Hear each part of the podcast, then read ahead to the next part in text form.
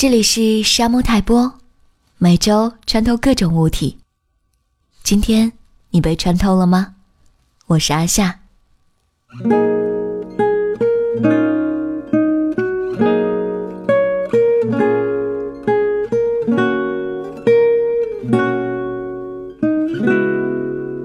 身边的朋友陆续结婚生娃，八零后早就连青春剧观众席都快推出了的时候，我的朋友失恋了。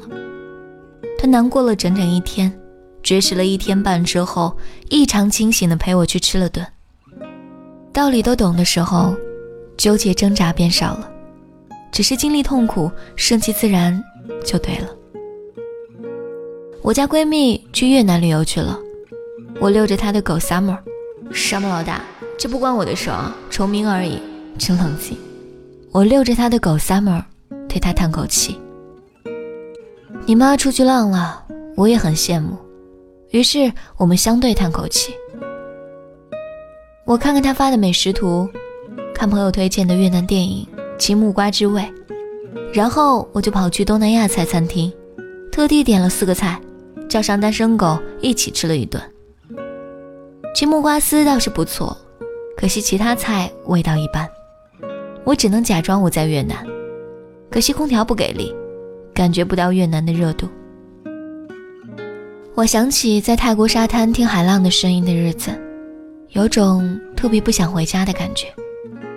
每日悠闲，沙滩、大海、鸡蛋花、海鲜，就足以让全身每个细胞跳起草裙舞。是时候去点冬阴功汤了，这样又可以假装在泰国了。第二天，我又去了两家港式餐厅，点了几个港式菜，顺便看看港片，假装自己在香港。可能接下来就去德国餐厅、土耳其餐厅、意大利餐厅，又听朋友说起希腊电影，不知道哪里有希腊菜的餐厅，假装环游了世界。